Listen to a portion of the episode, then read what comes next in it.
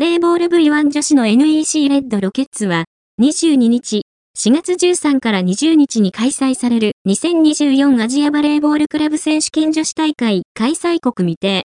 日程変更の可能性もありに出場するため、直後の5月1日から大阪で開催される第72回黒和式全日本男女選抜大会の出場を辞退することを発表した。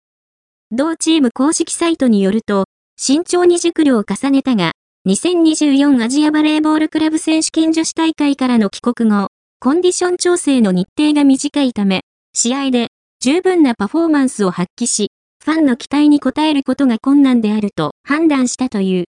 公式サイトでは、黒和式大会関係者の皆様、そして NEC レッドロケッツの出場を楽しみにされていた皆様には、ご迷惑をおかけし、心よりお詫び申し上げますと、ディレクターの野田健一氏とゼネラルマネージャーの中西良進氏の連名で、報告とお詫びが掲載されている。